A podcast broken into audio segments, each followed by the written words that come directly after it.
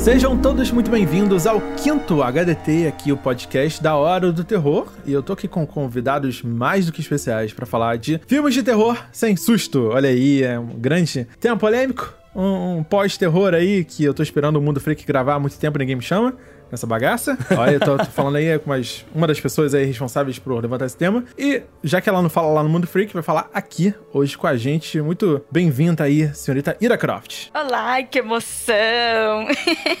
Bem, ó, em minha defesa, em minha defesa, eu achei muito mais legal quando você me chamou para gravar esse programa, já que no Mundo Freak tá demorando demais. Então eu pensei assim, bem, melhor ainda, sair na frente junto com o Nanto.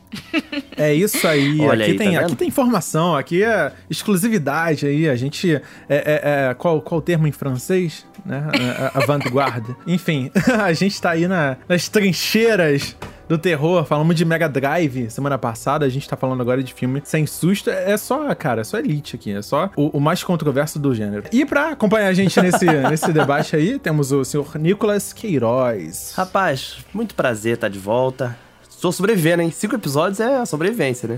Como é que não morreu ainda, cara? o que, que tá achando aí desses episódios aí até so far, Nicolas? Cara, filme sem susto vai levantar uma polêmica de será que é filme de terror? Você não tem susto? Olha aí. E aí? O susto é essencial para o terror? Cara, eu fui numa locadora hoje é, e o cara misturou tudo, né? A locadora, enfim, tá, misturou, tava tudo misturado. Suspense e terror. Eu fiquei muito puto. Brother, como assim? Você não sabe a diferença? E aí eu também não sei. Então, eu não posso nem justificar muito assim. Mas a gente vai debater sobre isso logo após a vinheta. Música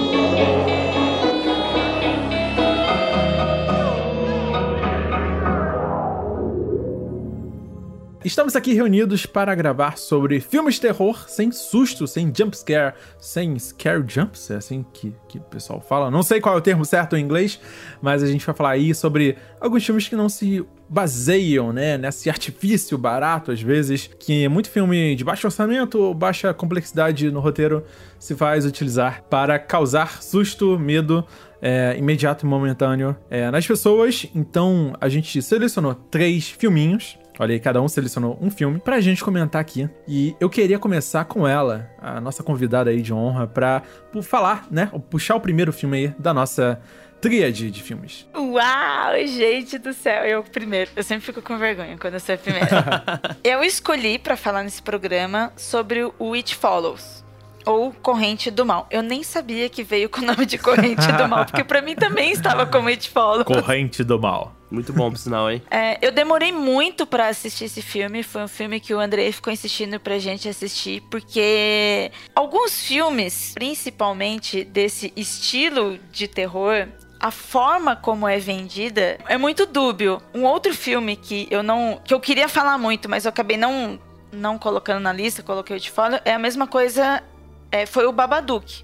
Uhum. E isso aconteceu comigo com o Babadook. O Babadook eu demorei muito para ver o filme, porque para mim era bomba, sabe? E o It Follows a mesma coisa. Quando eu vi o pouco do que eu vi de marketing sobre ele, eu pensava assim: meu, olha esse filme, deve ser aqueles filmes horrorosos sabe? Sem pé nem cabeça, sem explicação, é, ou mal produzido mesmo. E quando eu digo mal produzido, eu não quero falar, não estou falando de trash, é diferente. O trash ele é proposital. Com certeza. E o It Follows foi o que aconteceu também. Eu demorei pra caramba pra ver esse filme, eu andei tava insistindo e eu não queria, não queria, até que um dia eu sentei e eu terminei e falei, caraca, por que que eu não vi esse filme antes? It Follows, ele é um filme sobre uma maldição. Um, uma garota loirinha, bonitinha, típica americana de classe média nos Estados Unidos. Ela sai com um cara, o cara é o também típico popular da escola, jogador. Ela sai com um cara em que ela não conhecia muito bem, mas o cara era gatão, e os dois transam a partir do momento que os dois transam, ela adquire uma maldição. E essa maldição, o que, que é?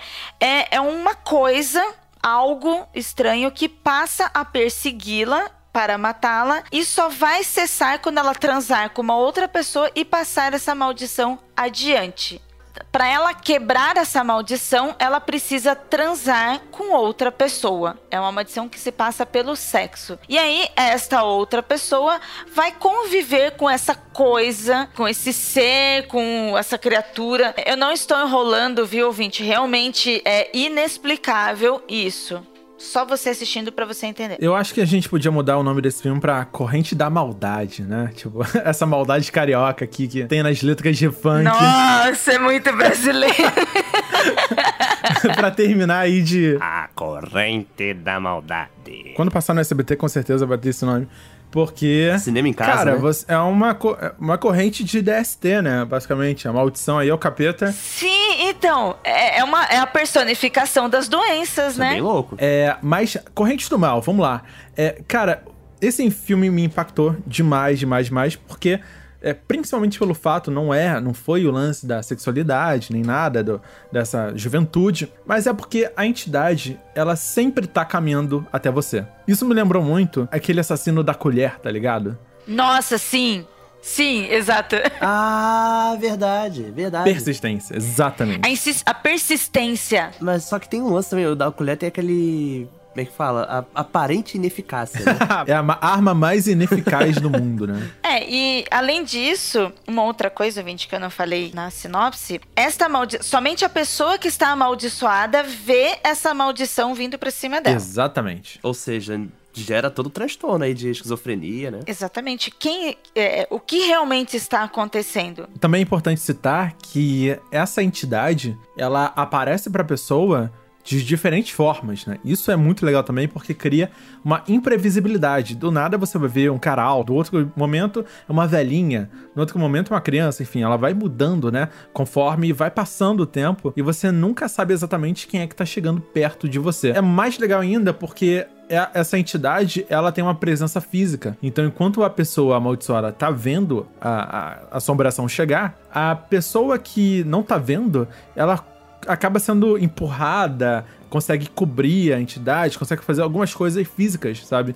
Como se a entidade estivesse física, só que invisível pra todo mundo em volta. Caramba. É bem perceptível em uma, em uma das cenas dos filmes em que ela está conversando com um rapaz que passou a maldição pra ela, porque a partir do momento que ela transa e recebe essa maldição, ela não entende, não sabe, até porque é novo e ela não sabe se ela tá ficando louca ou se essa entidade que tá vindo atrás dela realmente é uma entidade ou só uma outra pessoa, que como essa entidade vai trocando de formas, você não sabe. Você também não sabe o que tá acontecendo com você. E quando ela vai conversar com o cara que passou pra ela, mesmo depois que o cara passou a maldição pra ela, você vê que o cara tá todo ligadaço, sabe? Ele tá com medo. Ele fica olhando pra todos os lugares. Cada pessoa que tá vindo, ele pergunta pra ela: "Você consegue ver aquela pessoa? Você consegue ver aquela outra pessoa?" O cara continua paranoico. Exatamente. E você percebe que ele vive é, nessa realidade há muito tempo, né? Ele não sabe quem foi a pessoa que passou pra ele. Tem isso também, né? Então, é, o, filme começa a desenvolver uma sobrenaturalidade. Acho que é a primeira vez que eu uso essa palavra na minha vida,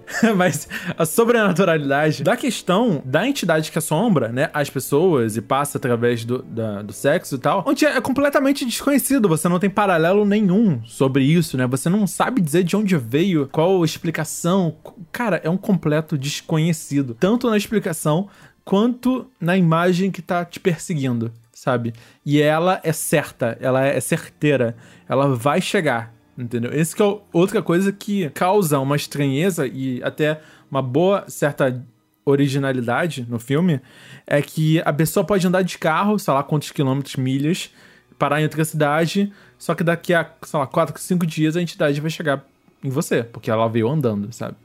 Então, esse filme tem várias questões muito originais e muito simples, né? Ao mesmo tempo, porque o fato de você não precisar mostrar a entidade economiza aí alguns milhões de dólares aí em, em- em computação gráfica, em, em tudo, né? Porque é só uma, uma força agindo e não uma, uma entidade realmente aparecendo na tela o tempo todo. Esse filme ele foi uma produção independente, né? Ele também tem a, a direção do David Robert Mitchell, né? Que nu- nunca dirigiu nada de terror. Assim, é um cara que começou a dirigir nos anos 2000, mas é o único filme de terror na- no currículo dele. Então isso é bem bacana, né? Curioso. E fico assim, aguardo do que, que pode vir pela frente, né? Exatamente. Ira, por que, que o filme é assustador pra você? O que, que fez você escolher esse filme, assim, em relação ao terror, suspense, thriller e tal? Ele incomoda. Ele não é um terror que te dá sustos. Você. Uma coisa que eu não gosto em filmes de terror mais pop Vou colocar aqui Annabelle, por exemplo. Filmes assim, até mesmo de diretores consagrados, sabe, que já fizeram grandes filmes de terror e tal. Uma coisa que me incomoda muito nesses filmes no sentido ruim é trilha sonora.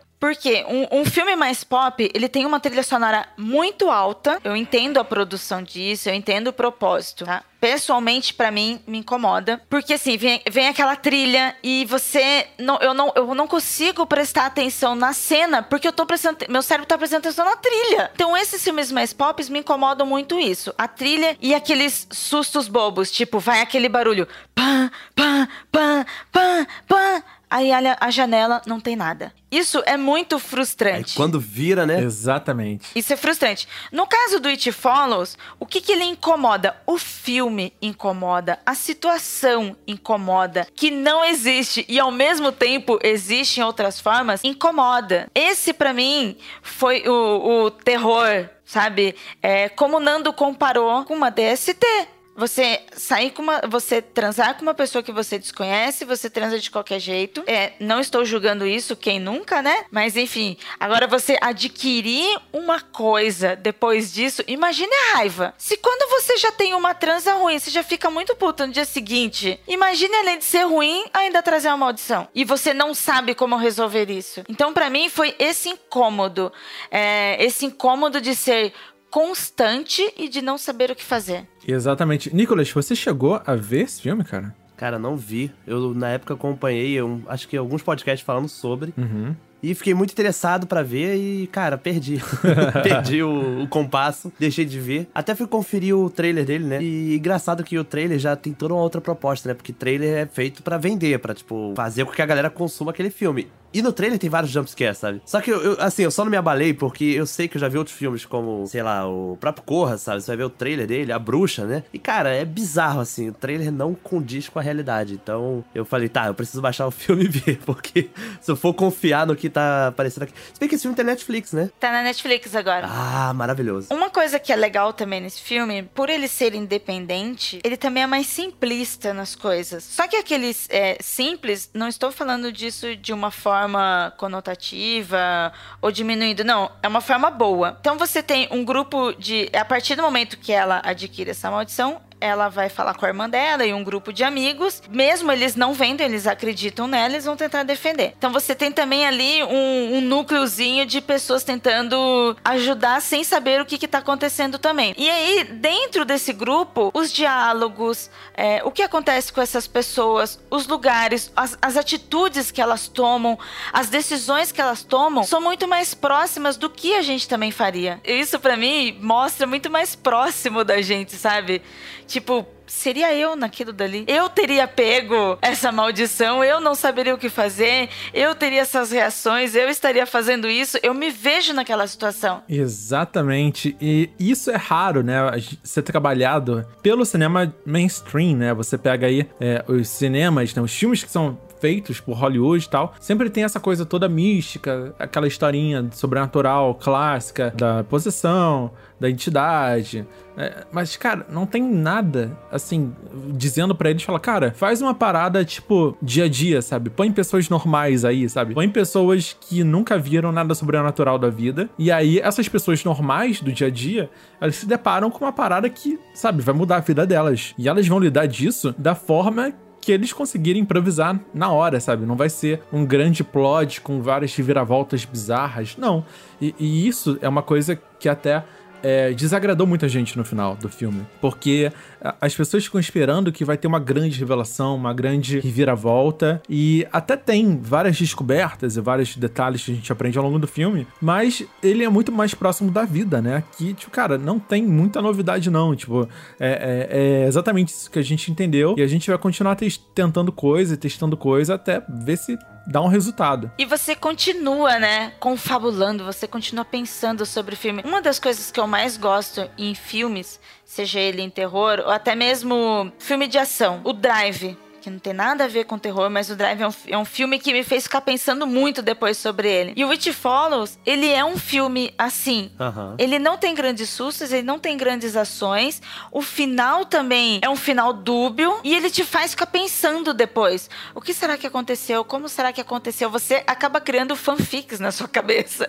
Isso que você falou, Ira, é muito importante porque eu acho que vai ser uma característica que vai aparecer nos outros filmes que a gente vai falar aqui hoje e que eu acho que tem alguma coisa a ver com os filmes que não são jumpscare, sabe? Eu acho que parece que o jumpscare limita o filme àquele tipo de terror que é puramente um artifício de uma técnica, né? E esses filmes que tem essa tensão, que mantém a gente ali preocupado, né, de certa forma, ao longo dele, quando acaba, você tem um uma, uma pós-vida e tem uma sobrevida o filme. Você fica pensando, você fica teorizando, sabe? Você busca outras pessoas que já viram pra falar a respeito, né? Pra mim é uma característica foda, sabe? Demais que um filme pode ter. Excelente observação, Nicolas. É, principalmente porque eu acho que a maioria desses filmes que a gente comenta, né, sobre não ter susto, não se basear em susto, é justamente esse fato dele recortar a vida, sabe? Recortar trechos e, e mostrar a realidade, o terror na realidade em diferentes aspectos, sabe? Aham. Mesmo que representando uma DST, representando uma época da, da história, os anseios daquela população, daquela sociedade. Cara, verdade. Mas ele não se propõe a ser um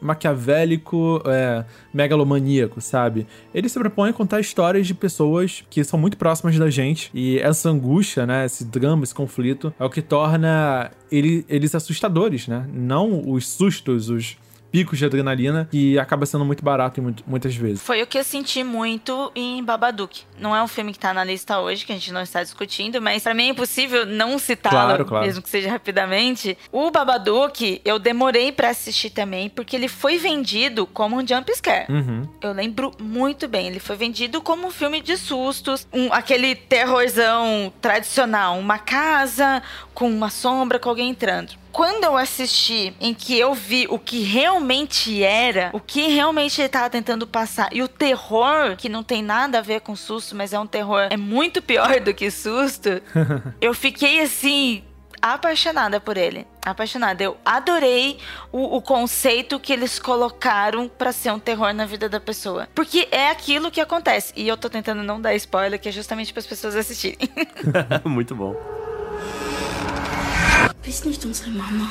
É, a gente vai comentar ao longo aqui do, do episódio é, mais alguns outros filmes, né? Acho que a gente teve que selecionar alguns pra poder comentar, mas a gente ainda pode citar alguns outros. Obvi- Obviamente, isso tudo vai estar listado na publicação do website, então se você quiser, você pode visitar lá o website que vai ter os trailers aí todos e sinopses e descrições de cada filme que a gente recomendar. Eu queria puxar o próximo filme, o segundo filme aqui, que a gente vai comentar, que é o clássico, né? O maravilhoso A Bruxa, que muita gente levantou no final e foi embora xingando o filme. E eu queria aplaudir de pé, de todas as, todas as formas possíveis, essa masterpiece aí, essa obra de arte incrível, feita com baixíssimo orçamento, mas que conseguiu representar muito bem o drama de uma família do século XVII, aí, 1600 e alguma coisa, antes das bruxas de Salem, onde um pai de família, sua esposa e três filhos são excomungados da, da- do vilarejo onde eles moravam e vão buscar abrigo do lado de uma floresta, aí do lado de, também de um rio. Só que na floresta mora uma bruxa, e aí coisas estranhas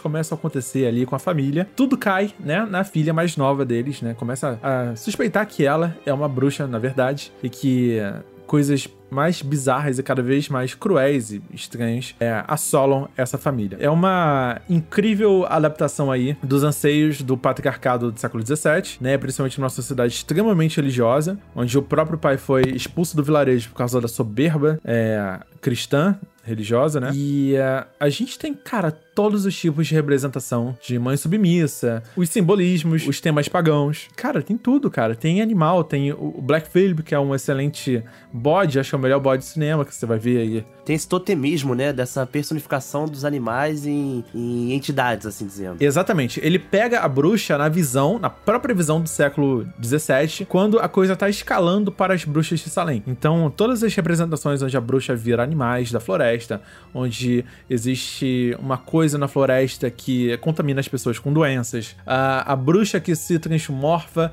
para seduzir, enfim, todos os mitos, né, que você imaginar da bruxa daquela época, ele é trabalhado seguindo essa crença da própria época, da própria religião. E isso é muito incrível porque ele foge completamente todas as outras representações de bruxa, né? Você tem até referências a Branca de Neve e outras coisas aí de pop, mas ele foca muito mais nessa pegada de suspense, né? Um drama e suspense, né? Principalmente um drama de terror que muita gente comentou por aí, onde você não sabe o que, está acontecendo com a família e é um conflito interno da família é, sobre o que, que elas creem quanto o que, que realmente está acontecendo. E aí as pessoas ficam cegas por causa disso, né? Você é o que você sabe. Então, quando você sabe pouco, você sabe uma coisa doutrinada, limitada, você vê as coisas de uma outra forma. Cara, é, para mim é um dos melhores filmes aí. Com certeza, um dos melhores de 2015 e um dos melhores dessa década aí de filmes de terror que lançou. Total, cara. Esse filme é uma coisa que você falou da, da época em que ele se passa, né? Que é 1630. Cara, a cara das pessoas, né? Dos atores, da, das atrizes, é, tudo é muito bonito, né? O figurino, a caracterização. É tudo tão imersivo, né? E, assim, esse filme ele é sensacional, cara. Ele custou 4 milhões de dólares para ser feito e ele rendeu 40 milhões, sabe? É uma parada que ele é um sucesso comercial, assim dizendo. Por mais que as pessoas insistem em falar que não, que ele foi um azarão, que ele chegou ali não, não vingou, sabe? Não, cara, filme vingou pra caramba. Obviamente, eu acho que é explorando a publicidade, como a gente sempre fala, né? De como vender um filme e esse filme foi vendido errado. Talvez não se, não se sabem como vender um filme como esse. Essa que é a real, né? Tipo, como que você vai se vender um filme como esse? Que muita gente até considera como um terror arte, né? Sim, sim, sim. Eu acho que muita gente foi frustrada pro cinema porque realmente não sabia. É, eu tava esperando um filme de susto, de filme de terror clássico, né? E foi entregue uma experiência muito mais é, um suspense, né? Um drama e tal. É, sem sustos, obviamente. Tem, ele, o, o, diretor até tenta botar uma coisa ou outra, mas muito leve e tal. Mas ao mesmo tempo, você fica muito tenso, cara. Principalmente a reta final, quando tudo desmorona. Você fica muito tenso, você não sabe que, que, vai acontecer com aqueles personagens. A escalada de conflito eu acho sensacional. Eu acho que ele não se segura na hora das coisas darem errado, assim. E não precisa também apelar pro, pro visceral, ou seja, ele não mostra a violência, sabe? Ele não mostra a coisa acontecendo. Ele, cara, você sabe das coisas, você escuta, né? Você imagina. Você sente. E isso eu acho. é, total. Cara, ver ele no cinema foi realmente uma experiência incrível. Não sei se teria o mesmo efeito, porque o cinema, né, o formato dele é um pouco diferente do cinema tradicional, ele é um pouco mais achatado. Ele é quase como se fosse um, um, uma televisão de tubo 4x3. Ele tem uns, uma porcentagem das laterais cortadas para parecer com que a, o céu esteja. Uh, tipo assim, o céu esteja maior, sabe? As árvores. E, e, os ambientes sejam mais claustrofóbicos, sabe? As paredes são mais próximas e tal. Então ele passa essa ambientação muito incrível de fotografia, é, que eu achei. É, dá para notar, assim, a diferença. Cara, a iluminação completamente luz natural, né? É, usando muitas velas para iluminar as cenas noturnas. E, cara, é, é um filme muito sinistro. É, é, realmente me marcou bastante. Ira, você chegou a ver esse filme? Eu vi também, fui assistir no cinema. Adorável. Esse filme é maravilhoso. É, e como o Nicolas falou, realmente, a publicidade dele foi foda. Destes filmes que nós escolhemos, este é o filme que pior foi vendido e ele teve um marketing muito muito forte aqui no Brasil, até diferente dos outros. Os outros não, não foram vendidos dessa forma. Mas eu lembro que saiu em diversos portais, tava saindo é, publicidade em ponto de ônibus aqui em São Paulo, em diversos lugares que não se vê falando de filme assim. E uma das coisas um, um, dos erros principais da venda desse filme é que eles venderam a bruxa como literalmente a bruxa, personificação de uma mulher. O cartaz desse filme que foi o que mais o marketing bateu, era ela de costas nua entrando na floresta. E aí todas as frases de efeitos era vinculado a isso. Então muita gente que foi assistir no cinema a, até não estava esperando um jump scare, mas estava esperando algo mais gore, sabe? Tipo da mulher fazendo bruxarias e comendo gente e sei lá, fazendo coisas horrorosas esperando um filme mais impactante. Se bem que para mim no filme ele foi muito mais mais impactante do que se ele fosse visceral ou se fosse jump scare. Com certeza. Uhum. Seria muito fácil, né? Estaria tudo mastigadinho. Exatamente. Porque a partir do momento em que as pessoas, as crianças, vão sumindo no começo desse filme e você realmente não sabe para onde foi o que, que aconteceu, o final, este filme, especialmente esse filme, ele tem um desenrolar que explica a história. Diferente desses outros que a gente citou aqui. O It Follows, ele não tem um final que justifica. A bruxa bruxa, ele tem um final um pouco mais justificado. Porém, é, antes disso, antes dele chegar para os finalmente, você não sabe se realmente existe um mistério na floresta, ou se a família está ficando louca, ou se eles estão sendo perseguidos por religiosos mais loucos que eles. E isso para mim na bruxa é o que me deixou mais assim, tipo, caraca, e se no final é tudo coisa da cabeça deles e se mataram? Eu acho que esse foi o grande debate, sabe? Realmente você sabe assim, cara, tinha bruxa ou não tinha bruxa no filme, sabe? As cenas são muito boas, cara, são sensacionais.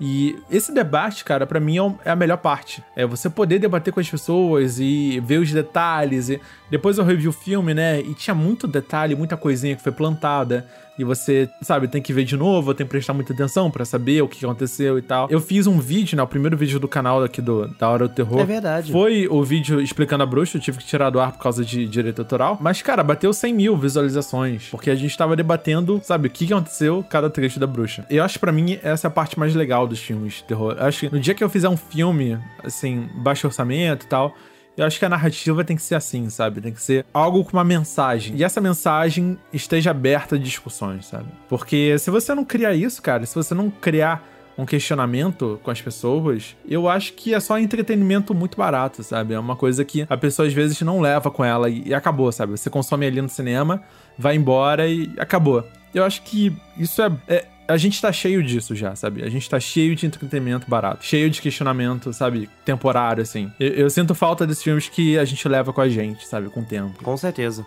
É um grande mérito aí da Marvel de construir um universo em 10 anos. Mas eu acho que a gente tem filmes, né, pontuais, dentro da Marvel, fora da Marvel, são pontuais em abrir essa mata, sabe? Desbravar novos diálogos e atingir uma parcela considerável das pessoas, sabe? Que uma coisa é você criar esses debates entre a roda de amigos. Outra coisa é você entrar no cinema e daqui a pouco tá todo mundo falando isso dentro e fora da internet. Eu acho que é, tem que ter isso, sabe? E eu acho muito saudável e muito importante abrir todos esses debates. Um ponto que eu vou dizer aqui para vocês, isso é muito pessoal, não sei se já aconteceu com outras pessoas, é, quando eu era mais nova, eu assistia muito filme de terror, jump scare, os pops, porque era o que tinha. Então, no estilo Exorcista, é, se bem que eu ainda gosto muito desse filme. Mas eram filmes que te davam mais sustos e te deixavam com um certo pânico, outros sentimentos estranhos. Eu e um amigo, a gente assistia muito filme assim, eram os nossos preferidos. E aí chegou uma época que ele falou: Cira, a gente tá ficando meio perturbado.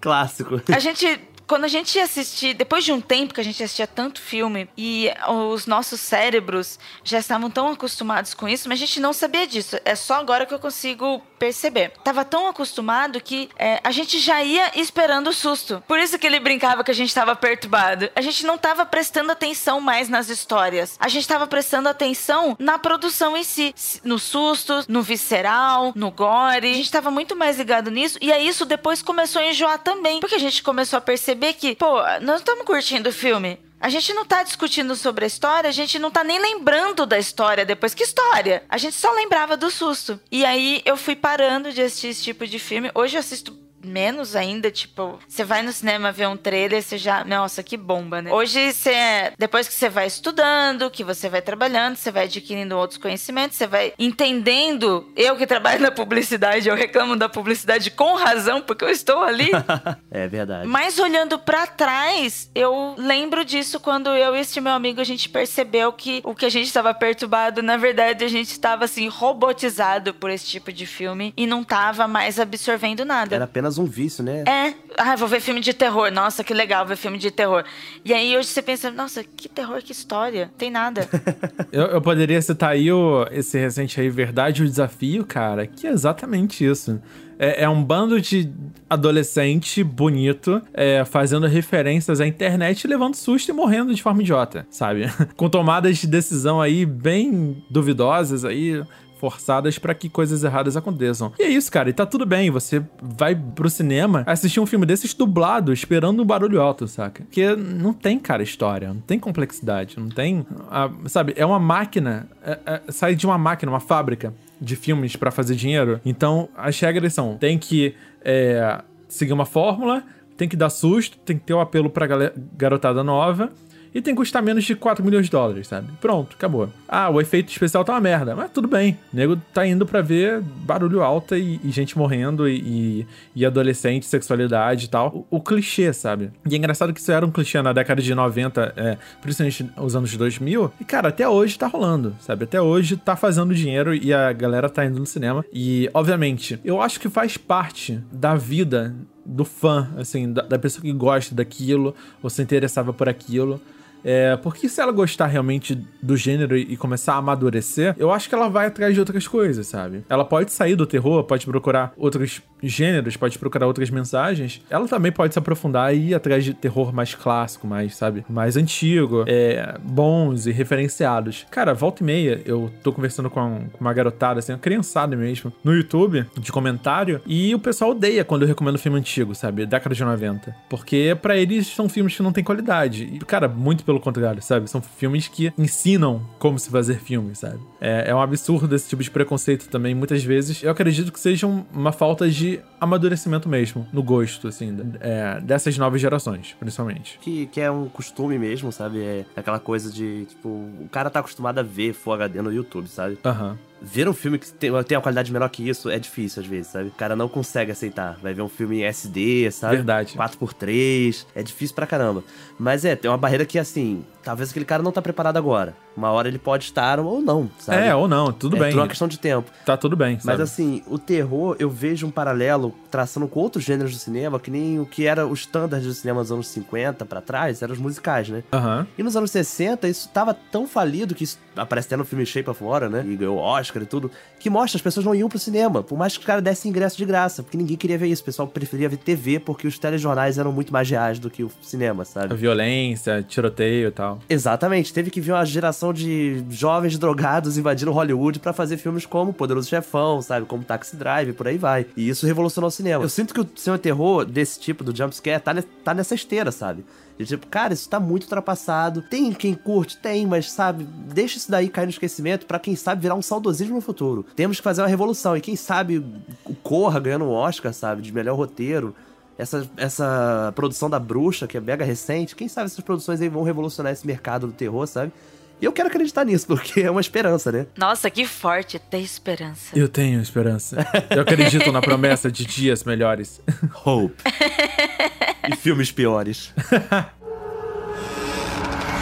Bist nicht unsere Mama. O terceiro e último filme da noite, que a gente grava de noite, já te falei isso algumas vezes aqui, é do Nicolas. Por favor, Nicolas, puxe o terceiro filme pra gente comentar. E agora falar sobre Boa Noite Mamãe. Cara, que nome, né? Eu não levei a sério. Primeira vez que eu vi esse nome, Boa Noite Mamãe, eu falei, caramba, esse filme não, não deve ser legal. Mas o nome em inglês é Good Night Mom, então dessa vez o Brasil acertou na tradução, vamos bater palma, né? Cara, é um filme austríaco, 2014, de uma diretora chamada Verônica Franz. E assim, eu fui ver sem expectativa alguma, sem saber a história, né? E me surpreendi muito, sabe? Pela tensão que o filme constrói, essa coisa que a gente já falou nos outros filmes da aura, né? E principalmente da sobrevida. Mas primeiro vamos pra sinopse, né? Por favor. O filme conta a história de uma mãe que ela sofreu uma cirurgia estética no rosto por conta de um, uma mancha, um, uma pinta que ela tinha, né? E aí ela vai voltando pra casa dela, ela é uma arquiteta que mora assim, num, aqueles casarão modernos, né? No meio do nada, sabe? Uma, com um lago, né? Atrás da casa. E ela tem dois gêmeos de 10 anos de idade. Quando ela chega, ela tem uma série de restrições. Primeiro que ela tem que usar uma, umas ataduras no rosto por conta da pele, se recuperando dessa cirurgia, né? E ela não pode, então, receber luz do sol direto nela, aquela coisa toda. É verão, então as crianças querem brincar lá fora, né? E aí a mãe, tipo assim, ó, aqui dentro você faz silêncio, porque a mãe de vocês tá, tá mal, que não sei o quê. E lá fora vocês podem brincar à vontade e tal, sem abrir cortina, sem nada do gênero. E as crianças vão, vão estranhando que a mãe tá muito fechada, não dá para ver o rosto dela direito. Até que um deles começa a suspeitar que não é a mãe deles, foi substituída. E aí que começa toda a tensão do filme, porque são dois filhos duvidando de se a mãe é realmente a mãe deles, né? E, cara, é assustador pela atadura que ela usa sabe? Já é uma, uma aparência assustadora. É assustador pela crueldade, assim dizendo, o sadismo que essas crianças têm. Filmes com crianças sádicas são sempre muito pesados, né? E ao mesmo tempo tem aquele terror do isolamento, porque se passa numa casa no meio do nada, no interior da Áustria, sabe? Não tem ninguém ali por perto. Então, assim, é um filme de tensão do início ao fim. E ele tem vários easter eggs espalhados, sabe? Coisa que quando eu acabei de ver o filme, eu vi até com meu irmão, que também gosta muito de filmes de terror, é ouvinte aqui do podcast, é ouvinte do Mundo Freak, cara, é fã pra caramba. E ele ficou assim, cara, o que, que foi isso, sabe? que tiro foi esse? Porque a gente ficou assim, velho, o que que aconteceu? E aí a gente foi no Reddit, né? Aquele costume que a gente tem de vamos no Reddit ver o que o pessoal tá falando. E alguém falou: vocês viram que apareceu no canto da imagem no minuto tal? Aí, opa, peraí. Aí voltamos. Caramba, não tinha visto aquilo. Aí começou, e aí cada um botava um easter egg diferente. Cara, que filme. Sim, que filme pra você ver. Se não me engano, ele passou aqui no Brasil pelo Telecine. Não sei se ele chegou ao cinema, mas ele tá no canal Telecine. Talvez quem tem esses serviços de on-demand, né, vai conseguir assistir. E assim, é uma experiência muito diferente. É uma diretora mulher, é um filme austríaco. Foi indicado pro Oscar. A Áustria quis mandar ele como Oscar estrangeiro, mas ele não chegou a ser selecionado pela academia.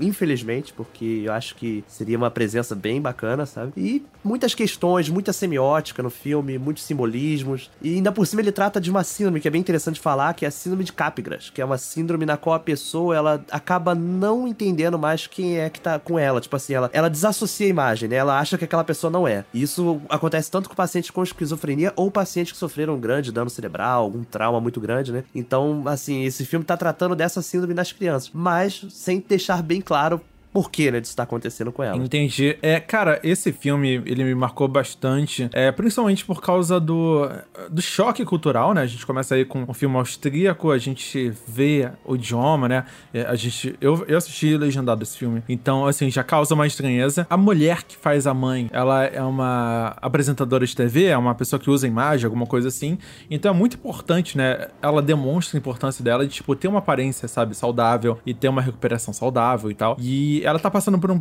procedimento muito é, importante para ela pessoal. Só que os filhos, cara, como eles estão numa fase de formação, né, de entendimento, de inteligência, de assimilação, é, de várias coisas ali da, da própria criação de uma criança, quando eles começam a duvidar que a mãe deles não é a mãe deles, ou seja, eles podem ser adotados ou a mãe dele foi substituída, cara, isso é um, é um, medo muito comum de todo mundo, sabe? Todo mundo em algum momento da vida a gente achou que os nossos pais iam nos abandonar, ou que na verdade a gente era adotado, ou que, sabe, uma desasso desassociação. Por exemplo, quando os seus pais te deixam perdidos no mercado, ou seus, seus pais é, vão para outro lado e deixam vocês sozinhos e você acha por, algum, por alguns minutos, ou por um minuto ou menos, é, que eles nunca mais, nunca mais iam voltar, sabe? Então, existe muito é, desse aprendizado, né? Dessa assimilação, desse entendimento que a criança não tem, esse discernimento, né? E, cara, é completamente plausível é, essas crianças, num, num casarão gigantesco, né? Isolados, só tendo um, um ou outro, eles começarem a criar essas neuroses, essas crises, essas dúvidas. Principalmente quando eles começam a ver que, indícios de que realmente a mãe foi substituída. Isso foi o que mais me chocou, sabe? Cara, eu não sei mais. Mente vazia, oficina do diabo, né? É, eu não sei mais se é verdade ou não. Não sei mais o que tá acontecendo. E eu fiquei chocadíssimo, assim, porque durante o filme me causou muita angústia, sabe? Eu consegui entender o lado deles, sabe? Uhum. E é realmente Exatamente. É que nem a bruxa, né? É bem parecido. Você fica do lado daquelas pessoas, sabe, ignorantes, né, humildes, e você fica também entendendo a visão deles. Você, fica, você consegue perceber por que, que eles acreditam na bruxa, sabe? Por que, que eles temem aquilo, né? Acho que nesse caso, num outro contexto totalmente oposto, você consegue também entender essas crianças. Você consegue entender por que, que elas acham que a mãe foi substituída, né? E o que eu tinha falado aí que saiu a frase solta, maravilhosa, né? Que eu falei, quem nunca se agarrou na perna de uma mulher no mercado achando que era sua mãe. Ah, sim. Quando criança aconteceu comigo, cara, e foi bravo. Eu não esqueço que foi na fileira do miojo, biscoito e miojo. Caramba, eu virei assim, vi uma perna, tipo um vestido da cor da minha mãe, abracei quando a mulher me, me empurrou aí já tem aquele susto de caramba, minha mãe me empurrando, sabe? Uhum. E aí eu olhei não era minha mãe, e caramba, eu fiquei muito sem saber onde enfiar, sabe? Sim, sim. Isso aconteceu comigo, eu tinha, sei lá, uns 5 anos de idade, 6 anos de idade, não sei. isso foi traumatizante, nunca mais esqueci. Esse filme reviveu bastante isso, cara. Uma das coisas que eu também acho bem intrigante nesse filme é a solidão. A solidão, não no sentido pejorativo, mas como a sociedade estranha e não aceita a solidão das pessoas. Ela era uma arquiteta que morava no meio do nada nada, aí aquela, aquelas casas estranhas, né? Toda aberta, toda exposta, porque ela quer viver em contato com a natureza, tem todo o criativo do meio. Só que o quanto isso é estranho e o quanto isso abre portas para nossa imaginação. Quantas coisas que a gente não, não pira pensando numa casa no meio do nada com uma pessoa vivendo sozinha ali. O que, que ela tá fazendo? Por que, que ela tá vivendo sozinha? O que, que tá acontecendo com ela? Se eu me coloco no lugar, eu já penso, meu, e se alguém. Ó, isso é muito cidade grande, mas. Ah, e se alguém assaltar casa? E se alguém chegar aqui, eu tô sozinha? O, o quanto isso abre a minha mente para pensar em diversas coisas estranhas. Exatamente. Cara, eu tenho um, um, medo, assim, atual, né? Hoje em dia. Gosto muito da ideia de me isolar um pouco nas montanhas, numa casarão, etc. Mas ao mesmo tempo eu fico pensando, cara, se eu morasse aqui, eu surtaria. Enlouqueceria, sei lá, muito rápido, sabe? Porque existe todo esse aparato social, né? É, outras pessoas, conviver com outras pessoas, ter acesso a outras pessoas. Essa diversidade é o que cria esse amparo social, esse amparo é, psicológico na gente de da gente, cara, não enlouquecer muitas vezes, sabe? É, eu morei em cidade pequena um tempo e, cara, é muito diferente. Você é um, um, ritmo completamente diferente, a percepção é completamente diferente. Você parece que você tá desconectado do resto do mundo, sabe? Você tá, é, não faz parte do mundo globalizado, uma coisa assim tal. Esse senso de isolamento para uma criança é ainda pior, sabe? Eu acho. É, se a criança não se acostumar e se ambientar nisso desde cedo, eu acho que isso pode ser um impacto muito negativo de, principalmente se ela deixou de ir no colégio que ela ia, conhecer todo mundo e tal, ou se ela convivia próximo dos parentes. Cara, é uma série de questionamentos que a gente levanta só com esse filme, sabe? E aí tem todo o lance delas saírem, né? Dos dois saírem para explorar o que tem em volta da casa e tem coisas horríveis, sabe? Que eles não percebem, que eles não fazem ideia do que, que é, o que, que significa, sabe? Cara, que filmaço. Filmaço, né, cara? Que filmaço. E ele também tem um plot twist sensacional, né? Isso é bom frisar pra, assim, causar aquela ansiedade nas pessoas de, cara, veja, porque ele tem um final que é muito, muito bacana, sabe? Filme completo, assim, de terror, de tensão, de criação, de personagens, né? De momentos. Eu acho que ele tem alguns momentos marcados que são bem interessantes, como quando tem um momento que eles recebem uma visita da Cruz Vermelha na casa, né? E esse momento é, é de uma tensão absurda, né? Que você fica, Sim. caramba, e agora, e agora, né? Será que, sem dar muito spoiler, né? Será que. Cara, que filme. Assim, ele é tão bom que eu fico. Sabe, tem filme que dá tristeza de você já ter visto, porque você gostaria de ver como se fosse pela primeira vez. Eu quero até assistir de novo esse filme, porque faz um bom tempo aí que eu vi. Cara, é um excelente filme. Tem vários filmes excelentes pra gente assistir e reassistir de novo. Eu só vi ele uma primeira vez e eu tô devendo assistir de novo só pra ver os pequenos detalhes e os, as coisinhas escondidas aí ao longo do filme que a gente deixou passar na primeira assistida. Esse é outro detalhe, né? Outra característica desses filmes bons é que vale a pena a gente ver mais de uma vez porque vai ter coisa nova, vai ter coisa plantada e sendo desenvolvida desde o início. Ira, mais alguma coisa sobre esse filme? Ou. Tem nada. Ah, vocês já disseram tudo e esse filme, todos eles são maravilhosos. Todo mundo tem que assistir tudo. Com certeza. Eu queria agradecer demais a participação aí de senhorita Ira Croft. Ai, quem agradece sou eu. Adorei vir aqui participar desse programa com vocês. Foi sensacional. Obrigada pelo convite, Nando. Obrigada pelo papo, viu? Vocês dois foram maravilhosos e eu adorei esse tema. Espero poder voltar. Ó, já eu deixando aqui o convite para eu voltar, Com né? certeza.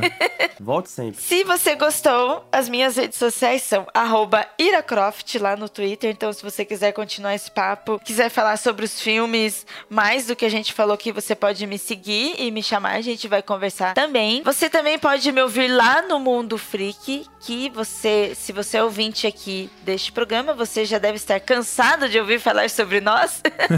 e o ponto G, que é programa ponto G, um programa sobre mulheres que marcaram a história, que apesar de ser diferente deste programa e do Mundo Freak, eu também vou ficar muito feliz se você for lá conhecer a gente. Mais do que recomendado o Show programa Ponto G. Acho importantíssimo um serviço aí pra sociedade brasileira aí, pra gente aprender melhor sobre a história de mulheres incríveis, imprescindíveis, importantíssimas aí na construção da nossa história e identidade como brasileiro. Essa foi minha propaganda com, com todo o louvor aí que realmente merece. Eu queria agradecer também a participação de Nicolas Queiroz. Pode falar suas credenciais você acha, querido? Rapaz, eu que agradeço. Muito bom falar sobre bons filmes de terror, né? Pelo menos o papo de hoje a gente tem a certeza que serão filmes bons, né? Com certeza. Quem quiser me encontrar nas redes sociais, só procurar arroba Nicolas Queiroz no Instagram, no Twitter, Facebook. Pode me encontrar também lá no Fermata Podcast falando sobre música, sobre shows, experiências, sonoras. E é isso, cara. É isso aí. Estamos sempre aí. E é isso aí, eu sou o Fernando Scon, fico por aqui é, até a semana que vem aí. Quem quiser me encontrar, redes sociais, estamos aí, arroba Nandcom. E lá no YouTube, né, na Hora do Terror e no website, onde vocês mais quiserem me encontrar. Sou muito fácil de, de encontrar na internet, isso é um problema, se alguém quiser me stalkear. Eu tô muito ferrado, um beijo a todos e boa noite. E até o próximo episódio do HDT, o podcast da Hora do Terror. Valeu, boa noite, um beijo.